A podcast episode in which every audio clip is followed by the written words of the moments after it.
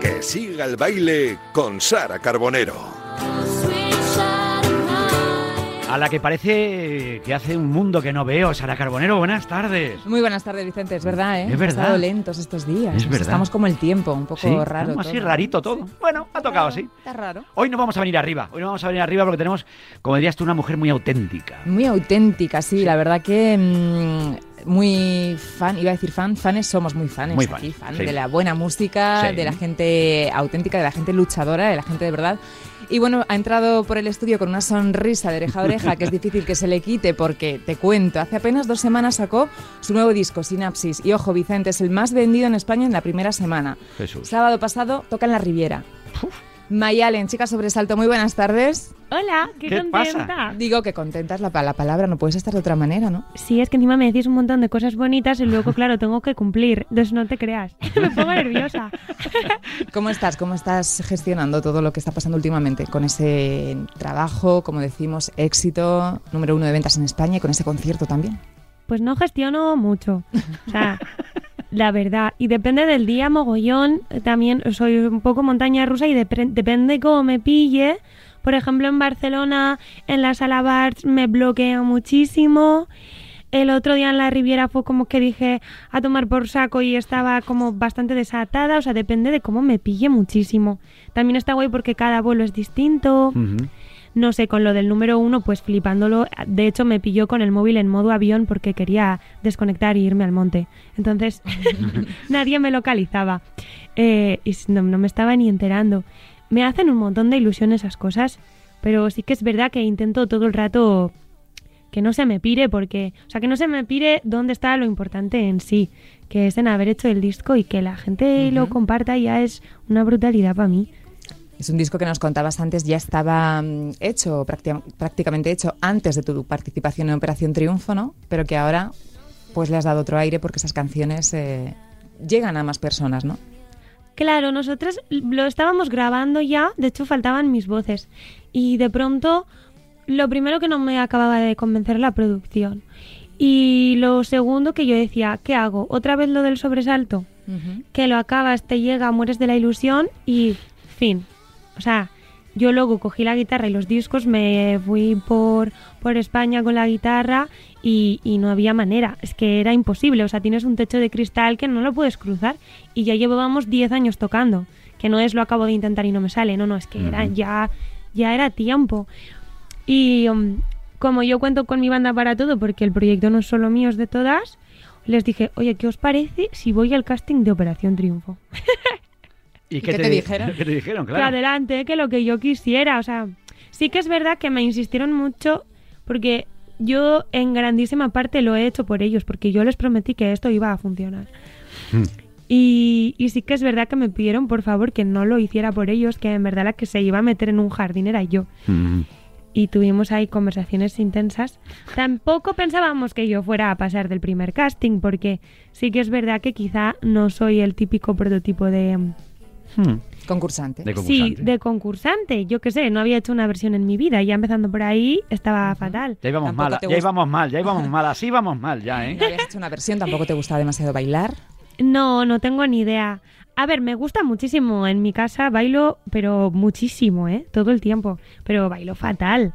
Y, y joder, tengo un problema con la izquierda, con la derecha, con la coordinación, con la psicomotricidad. O sea, de verdad que es que soy horrible. Yo sé que hago canciones muy bonitas, pero luego hago mm, todo el resto de cosas fatal. Sí. Luego el inglés tampoco era una cosa que te volvía loca o que tuvieras un control total diciendo, madre mía, ¿dónde me estoy metiendo, no? Ninguno, ningún Nada, control. Nada. Nada. Y, de, y los iniers y ponerme ahí, toda la parafernalia. Claro, a mí me comía aquello. ¿Y qué te decían tus padres? ¿A dónde vas, hija, no? Que lo mismo, pues se pensaban que no me iban a coger, luego que a ver a dónde iba. Y todo el mundo cagado y todo el mundo flipando que nadie entendía nada. Tengo una amiga que la tuve sin dormir todo este tiempo. Sí. Hablabas antes, eh, Mayalen, del- de ese techo de cristal. Te he oído en más de una ocasión decirlo. ¿Crees que hay mm, pocas oportunidades para la música emergente en nuestro país? ¿Cuesta mucho? Claro, es que es un circuito que es súper cerrado. Entonces, de pronto, eh, yo tenía un Excel y mandaba correos cada día a festivales, a promotores, a promotoras, a radios, a todo. Pero no te, no, no puedes entrar, es imposible. No puedes entrar porque no te conoce nadie y no te conoce nadie porque no puedes entrar. Y hay gente que lo consigue. Entonces, yo no sabía si no lo estaba consiguiendo porque lo que hacía no era suficientemente bueno o porque no daba la casualidad de que le gustara a X personas. O siempre pensaba también que yo era como muy poco guay. Porque es verdad que, o sea, ahora mola, ¿no? Como, ¡guau! Tu naturalidad, cómo molas, no sé qué. Pero en verdad eso en redes realmente no estaba muy de moda. Quizá ahora algo más, pero no estaba muy de moda. Y yo veía como la gente me adelantaba y, y bueno, pues yo entraba a sus redes y decía, claro, normal. ¿Sabes? Molan muchísimo más que yo. Yo nunca voy a tener esta cosa. ¿Tú no te sientes especial? Eh, me, lo, me lo digo que no soy especial para quedarme tranquila y dormir mejor, Mm. porque si no me agobio. Esta cosa, este ombliguismo de cuando eres adolescente, pues Ujú. a mí como que me perduraba. Y decía, a ver, Mayalen, bájate de la burra esta porque no eres tan especial, todo el mundo nos pasan cosas y toda la gente tiene pensamientos intrusivos, cosas, o son artistas, o son... No me gustaría creerme tan especial. Otro momento en el que nos contabas antes que decidiste no tomarte las cosas tan en serio fue estando dentro de la academia, ¿no? Que llegó un momento que, que no, no estabas siendo tú del todo y hubo ahí un clic, ¿no? Dijiste, pues no tengo nada que perder. Cuéntanos cómo fue ese momento. Claro, es que tú entras ahí y hay mucha gente eh, y obviamente sí que hay como un poco de tal por llamar la atención, ¿no? O sea, esta cosa, a ver, el- al principio era un poco jungla aquello.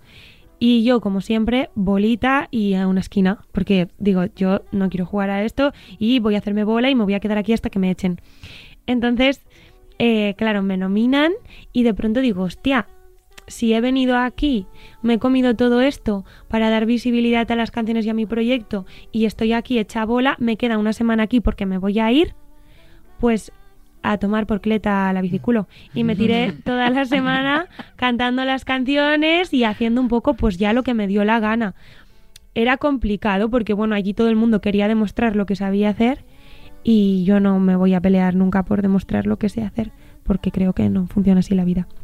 Y lo haces muy bien, además. Lo que haces lo haces muy bien. Oye, ahora que hablas de la bicicleta y me he hecho una asociación de ideas, ¿qué os pasó en el concierto el sábado con la rueda del coche? Pues es ¿Qué- que qué ocurrió? siempre nos pasa algo. O sea, pero es que en el anterior casi se nos lleva la furgoneta a la grúa. En el anterior se dejaron en el, el ordenador en el local y tuvieron que volver una hora para atrás. O sea, siempre te lo juro es así.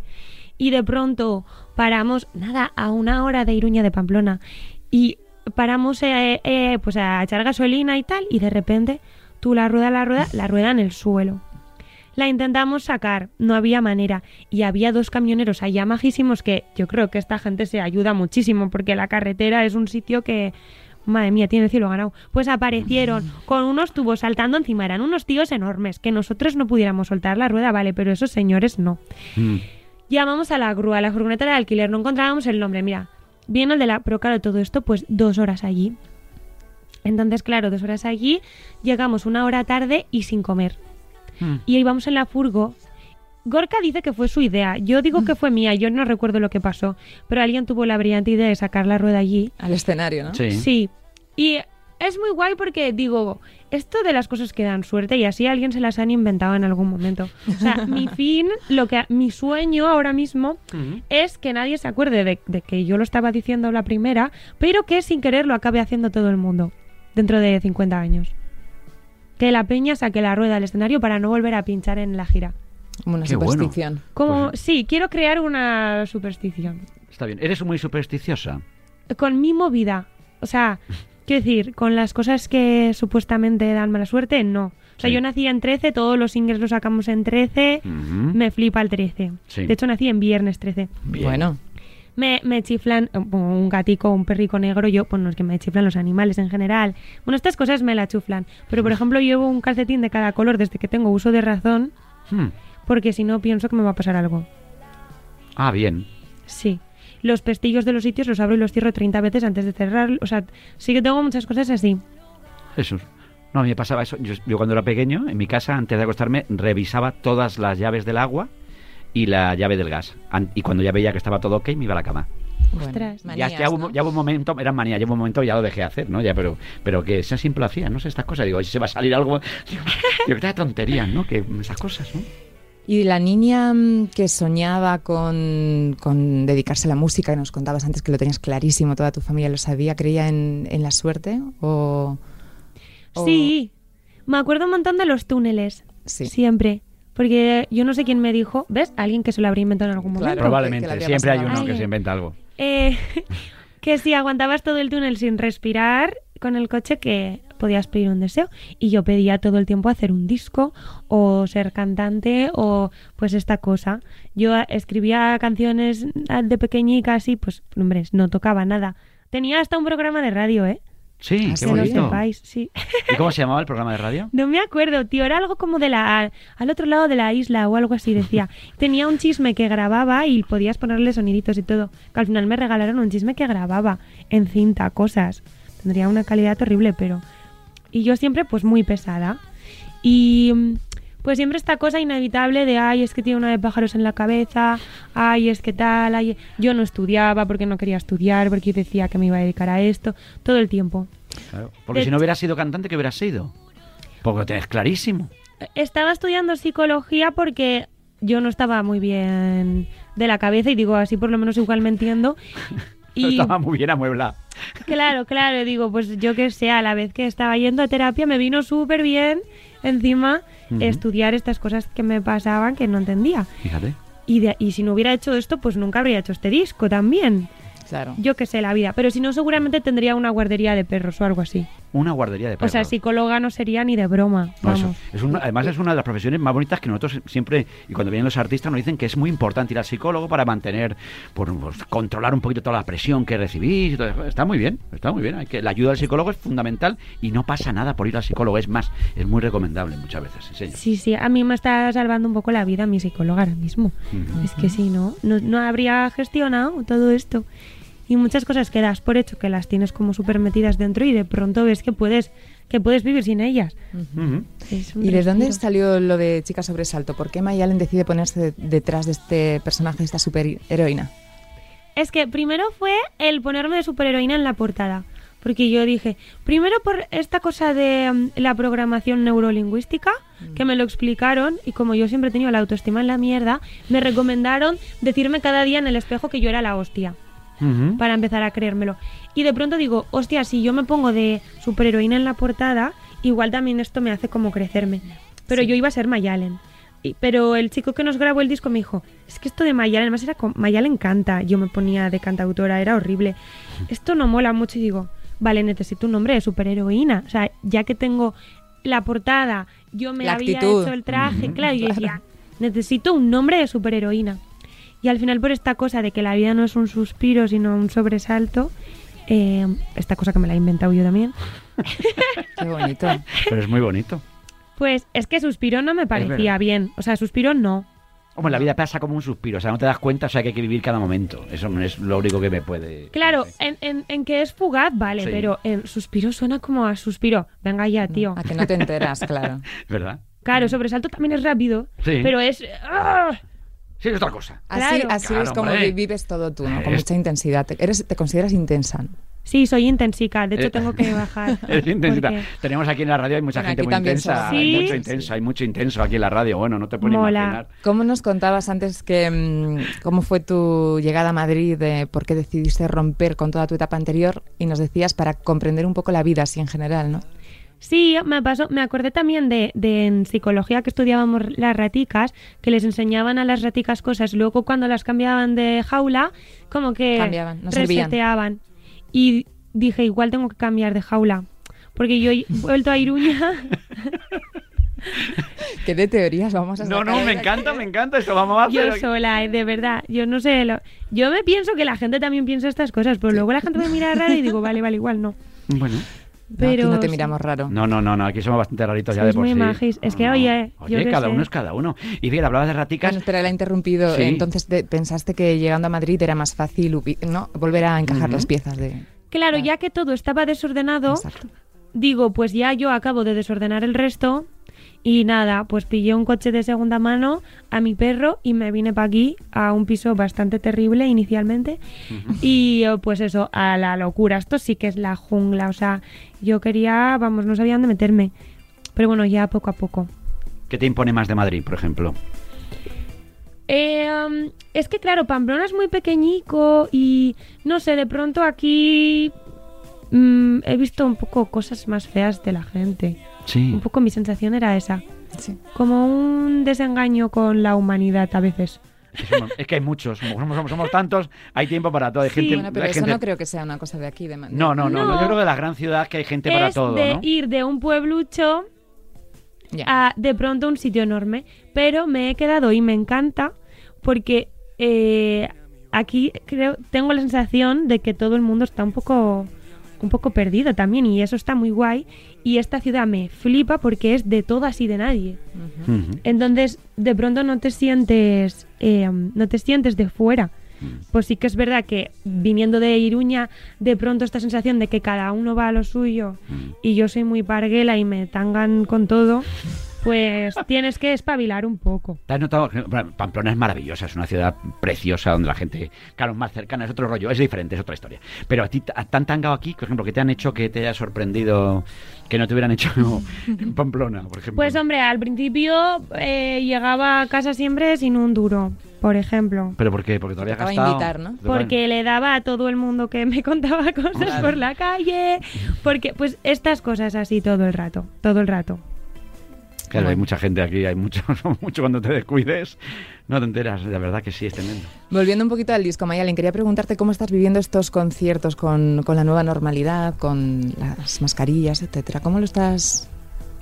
Es que, claro, como para mí todo es raro. pues, bueno, claro, es que hay que, hay que recordar que vosotros estabais en plena edición de Claro. Operación Triunfo y, y, y estalla ¿no? el estado de alarma, y entonces salís pitando de ahí y a partir de ahí todo sí. raro. Claro, yo cojo un tren el 6 de enero de 2020 y de pronto, mm, estando allá, nos cuentan esta historia y nos sacan para afuera. Desde que nos lo cuentan, en seis horas estaba en Iruña. Y ahora de pronto hago bolos y viene un montón de gente. Entonces, antes no venía nadie. Entonces, claro, para los artistas que estaban en un punto guay y les ha pasado esto y han tenido que reducir y han tenido que... Es un marrón, pero es que yo Claro. igualmente estoy mejor que antes. Claro. Entonces es una movida. Lo que peor llevo es lo de la mascarilla porque me da la sensación de que todo el mundo está enfadado conmigo. Mm. Yo no sé por qué. Pierdo esta parte de la expresión y pienso que está todo mal. Pero me ha servido para darme cuenta que necesito constantemente el feedback de que lo estoy haciendo bien. Y esto, pues creo que igual está siendo un buen entrenamiento. No sé, por intentar sacarle la buena cosa. Hombre, pero tú tienes mucho- muchos fans, muchos seguidores, muchas sardinitas, ¿no? Que como les Sí. llamas tú, ¿por qué le llamas sardinitas? Pues no me acuerdo, la verdad.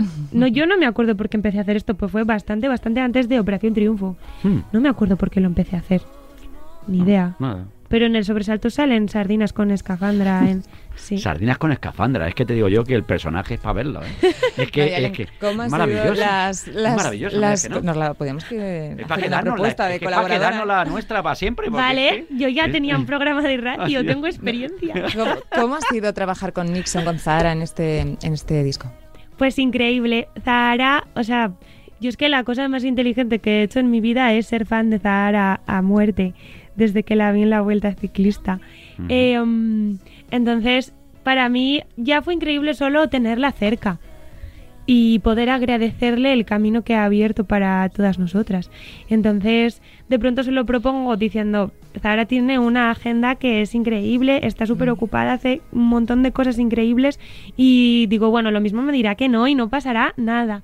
Y de pronto me dice que sí, pues imagínate la ilusión, como una niña pequeña viendo a los Reyes Majos. O sea, yo estaba flipando muchísimo. Y lo de Nixon también me hace una ilusión muy especial porque ellos me llevaron a mí de telonera con el sobresalto, claro, a mí no me iba a ver nadie en Valencia. Y ellos sí tenían su público y me lo regalaban. O sea, yo iba de telonera, a mí no me conocía nadie y ellos estaban dándome este espacio que era suyo, que se lo habían currado ellos desde, desde abajo. Y yo les prometí que en algún momento iba a intentar Compensarlo, ¿no? compensarles. Y bueno, he podido. Qué de cabezona que soy. Muy bonito. Qué grande. Oye, tus letras son como muy profundas, como muy no sé, son muy reivindicativas, mm, no sé, el tema de la mujer siempre aparece ahí, la sexualidad. Y tal. ¿Eso te traumatizaba mucho de pequeña? ¿Le daba mucha vuelta a la coco tú? De... ¿O qué? Sí, sobre todo de adolescente, porque me tiré muchos años creyendo que era algo que estaba mal en mí. ¿Sí? O sea, yo, mi- mm, cuando este instinto sexual empieza a aparecer en mí de adolescente, yo lo que pienso es que es algo que está mal. Eh, um, creo que tampoco se me explica bien la parte de disfrutar de él, Ujú. sino que entre que yo creía que estaba mal y encima la, un- la educación sexual era toda de protección y de prevención, que hay que hacerlo, claro que sí. Claro. Pero de pronto era como que a mí me faltaba esta cosa. Y cuando empezaron a pasar los años y yo un poco me revoluciono y digo, a ver, ¿a mí esto quién me ha robado y por qué? O sea, esta forma de descubrirlo tranquilamente y jugando y pasándotelo bien, a mí esto me lo quitaron. Y mm, bueno, yo, yo no estaba nunca con nadie porque no quería enfrentarme a este momento. Y me costó muchísimo y me parece una cosa muy innecesaria. Entonces me cabré. Y no, no lo hago para reivindicar nada, simplemente porque yo sí me cabreo igual que si estoy súper triste o igual que si estoy súper enamorada hago canciones. Pero no me gustaría ser abanderada de nada porque no soy tan inteligente, de verdad. No, que no quieres tanta responsabilidad, Claro. ¿no? Es, No, es- no. es tu manera de, de expresarte, de, de- de sentir, ¿no? Claro. ¿Qué te inspira a la hora de componer, aparte de... Bueno, este disco es, es muy concreto, ¿no? Tenemos aquí los títulos de las canciones, somatropina, melatonina, dopamina, endorfina, adrenalina, serotonina. Mm, Toda cabalina, Por ¿eh? supuesto, fusión del núcleo, que por cierto creo que tiene dos millones de reproducciones. Sí, es muy fuerte. Muy Es muy fuerte, fuerte. fusión del Nick. Fusión del núcleo. Para el próximo disco, en unas letras algo más sencillito o, o segui- o seguimos por No sería aquí? mala idea, ¿verdad? No, Sara? Un- No, a mí, a mí, a mí No, me gusta mucho... Sinapsis también. estas Claro. cosas. ¿Cómo salen esas cosas? ¿Cómo se te ocurre eso? Por Dios. Bueno, es como un Viendo viaje por su sistema nervioso, ¿no? Al final de, de una Sí. persona. Es que depende, es como viendo la vida como espectadora de las cosas, ¿no? O sea, yo iba a clase y ya sabía que no iba a probar la asignatura, pero de pronto lo de la sinapsis me pareció una cosa impresionante. Claro, me pierdo el resto de clase. Porque yo estoy, esto es más interesante que el universo. Y llego a casa y, o sea, no sé, me, me pareció increíble y de pronto digo, ostras, si lo puedo juntar con las canciones que yo estoy haciendo.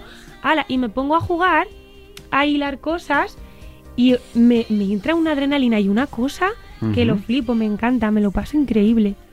Mira cómo suena el la fusión del núcleo. La fusión del núcleo. que- que hay que fusionar todo.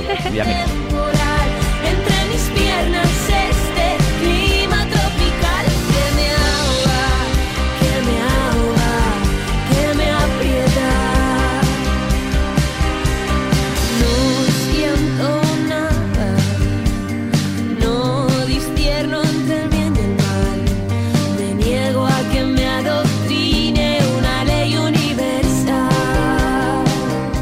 Canta muy bonito, ¿eh, Sara? Precioso. Canta muy bonito. Yo tengo que decir sí. que, como decía, aparte de que ahora la sigamos, yo me acuerdo de versiones que hizo en, en Operación Triunfo de Morgan, Sargento de Hierro, cuando cantó Dinamita, o Sinmigo, con de Mr. Quilombo, que es un temazo.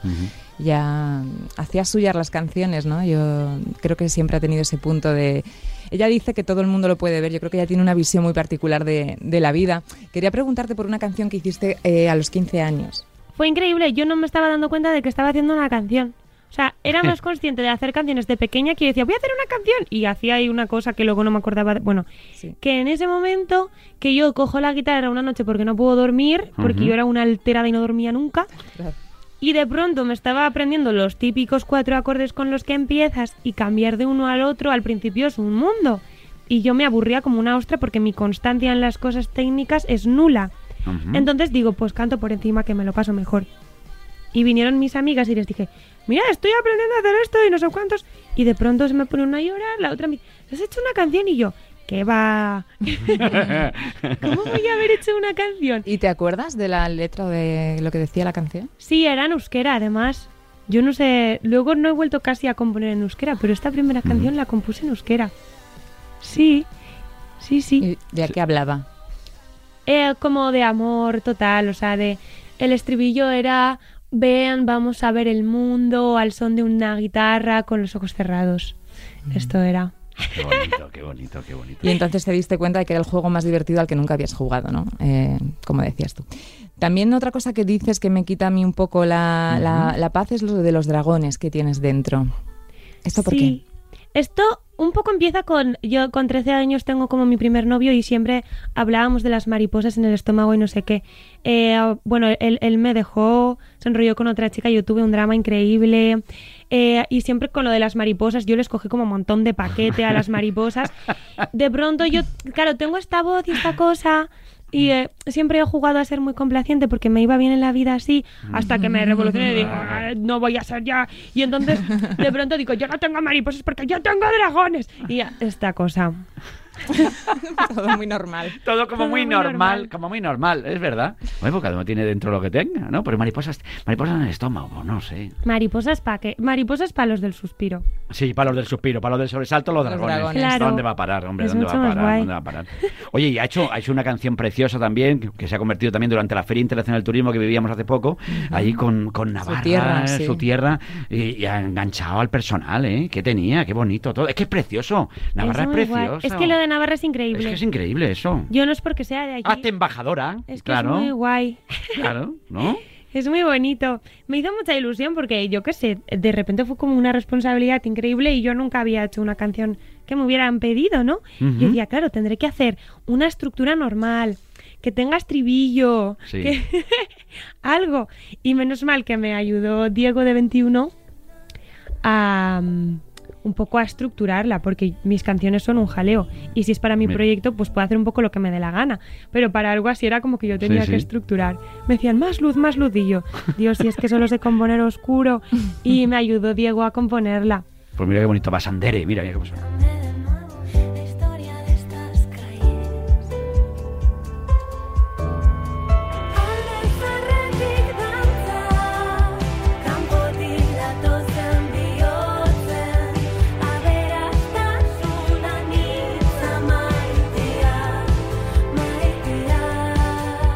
Basandere, que es la señora de los bosques.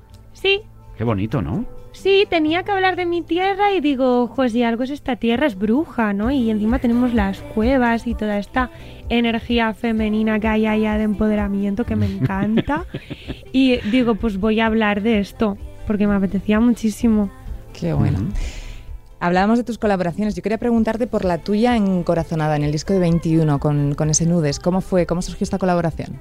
Muy divertido. Yo les conocí porque eh, um, compartimos productores y cuando yo les cuento mi movida a los productores me dicen, ostras, ¿sabes que hay un grupo que hemos grabado que tiene una canción que se llama Dopamina? Y yo me digo, por favor, que sea una mierda, que sea una mierda. Porque, claro, era un marrón. La escucho y digo, Dios mío, es increíble. ¿Qué hago? ¿Qué hago? Y digo, yo necesito cantar con esta gente, me encantaría. Entonces empiezo a hablar mucho con ellos, a versionar dopamina, la suya, a tirarles muchísimas fichas Sí. Pero yo no había terminado de tirarles fichas cuando Diego viene a mi casa y de pronto eh, nos ponemos a hablar encima de él, se expresa increíble, te explica todo perfecto, todo y yo soy todo lo contrario, yo estoy, "Ah, la, la, la", mi- mi déficit de atención como que no me permite organizarme mucho en las conversaciones y de pronto le digo, oye, que sí, tú me ibas a pedir algo, me vas a proponer algo ya, porque sí. y el otro, pero que no lo has oído Y yo, ya, que sí, que sí, que te digo que sí. Y era esta canción que Eso. está sonando de fondo. Pues mira maravilla. suena, suena muy bien.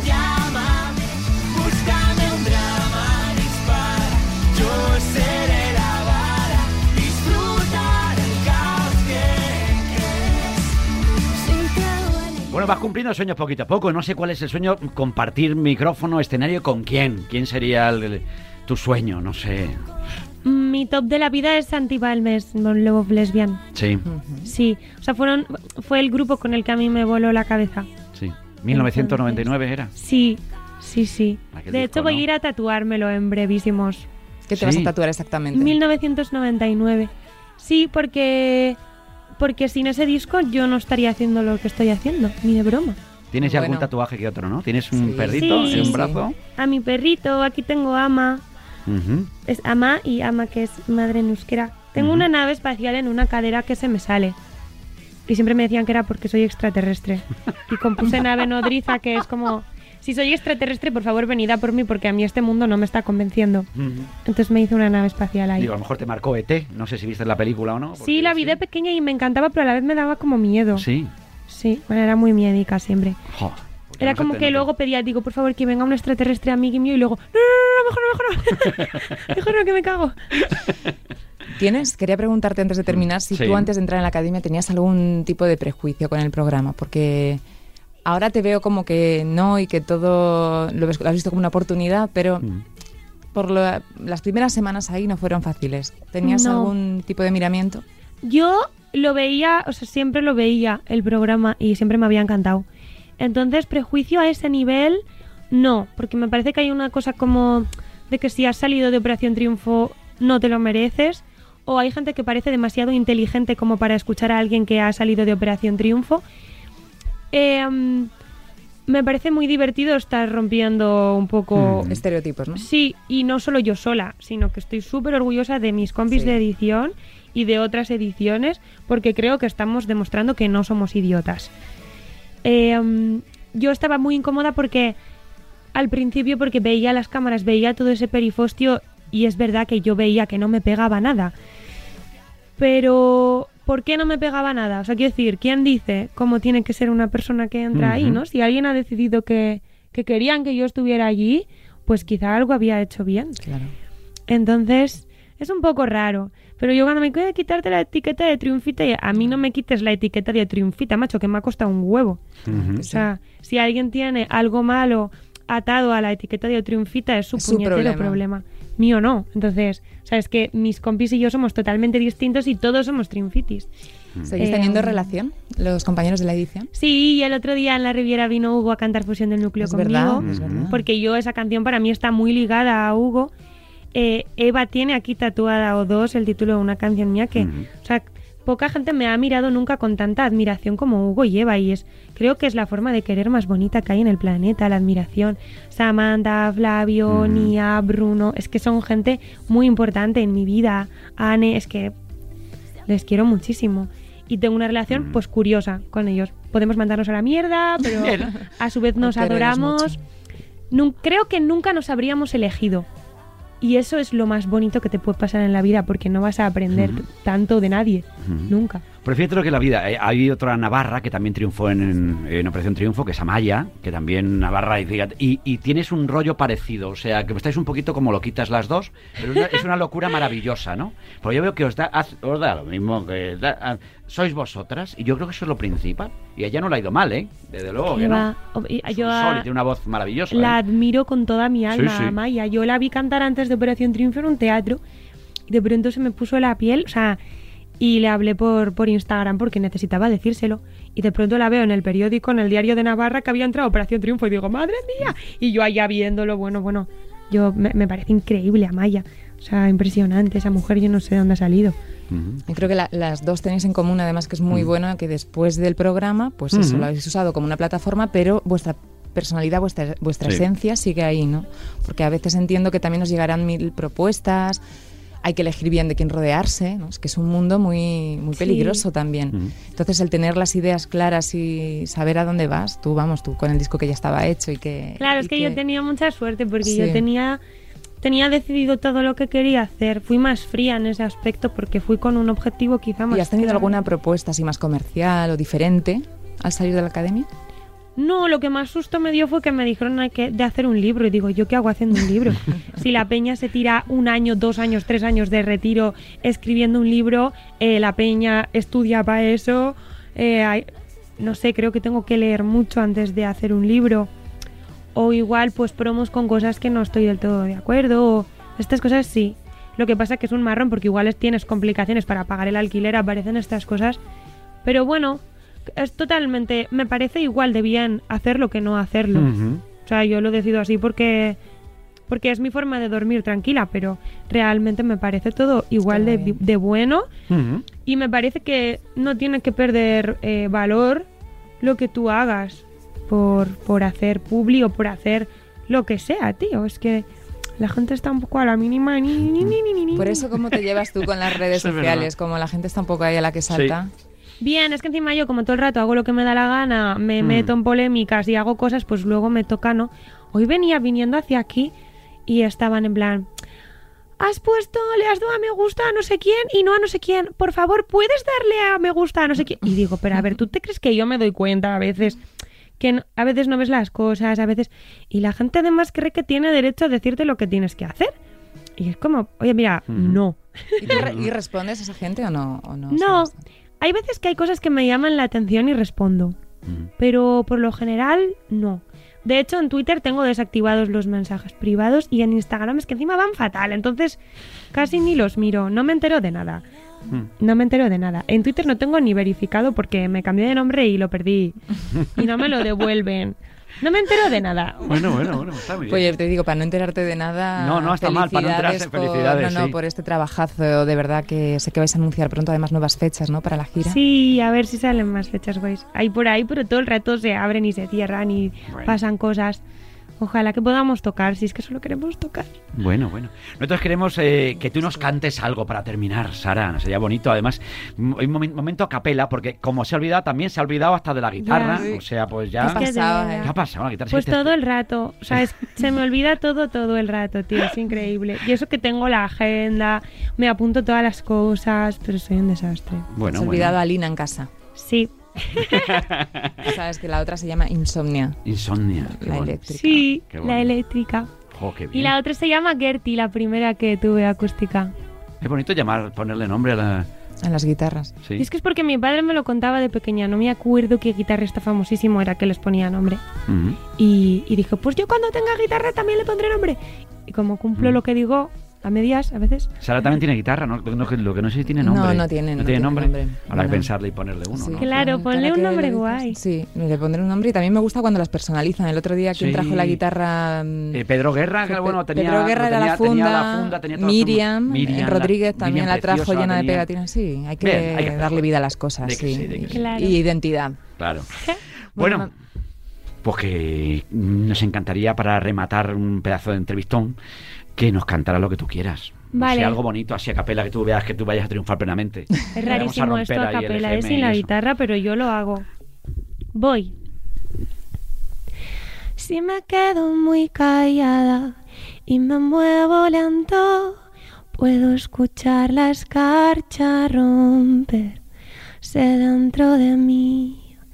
Yo en mitad del trigo y tú corriendo alrededor. No puedo volver si en realidad nunca me he ido. La de veces que me he bañado desnuda y después de limpiar toda la casa. Y tú tan sur, tan sur, que podría ser norte. Tu sudor es el esquema que me rompe. Qué bonito. bonito. Qué raro es digo una cosa, Qué nos- pues casi que nos, sobraba la guitarra. ¿eh? Nos sobraba la guitarra, desde que- luego. Es Qué que esta es la más íntima y digo, pues esta igual es la que más se puede hacer sin guitarra. Precioso. Qué precioso. desastre. Que va, No, no, no, que va, que va, que va, que va. Un regalo ahora mismo nos acabas de ofrecer. Qué voz tan bonita y que y tan mágica y todo lo que nos has contado. Y Mayale, muchísimas gracias. de Muchas verdad, gracias venir. por, invitarme. Gracias Y por venir. estaremos pendientes de a ver si no hay más accidentes automovilísticos Yo me doy de por camino a los vencida, tío. conciertos, ¿eh? Ya Sí. está, no pasa nada. Pinchar no vamos a pinchar por la cosa Por esta la, Hombre, claro, claro, y, y todos lo vamos a hacer ahora en cuanto podamos, tengamos una rueda a mano, la vamos a, a pasear para que no nos ocurra Sí. más. Mayalen, muchas gracias. Ha sido un placer. Gracias a vosotras, de verdad encantadísima. Bueno, Sara Carbonero, que ha sido un placer enorme tenerte aquí con nosotros. Que bueno, que volvemos el próximo martes. El jueves tenemos partido de la sub-21, tenemos lío, pero el martes que viene estamos aquí de nuevo. El martes de nuevo con más que siga el baile. más que musiquita, estás más guapísima hoy, no te lo había dicho yo cuando has llegado. Digo, me, hijo, pues- me- me ha parecido. A ti es que te- tú eres muy de camisa. Soy muy de camisa. A ti te gusta un, clasi- un clasiqueo. Un clasiqueo, Sí, yo sí. simplemente clasiqueo. Pero bueno. Pasa que luego cuando llega la juventud aquí, pues me vengo arriba y digo, esto es una Bueno, cosa. jóvenes somos todos, eh, Vicente, Sí, sí, uno- unos más Es que una otros. cuestión de actitud. Eso desde luego que sí. Gracias, Mayalen, gracias, Sara. Gracias. Estamos en Gracias. T4, estamos en Radio Marca, que siga el baile. Even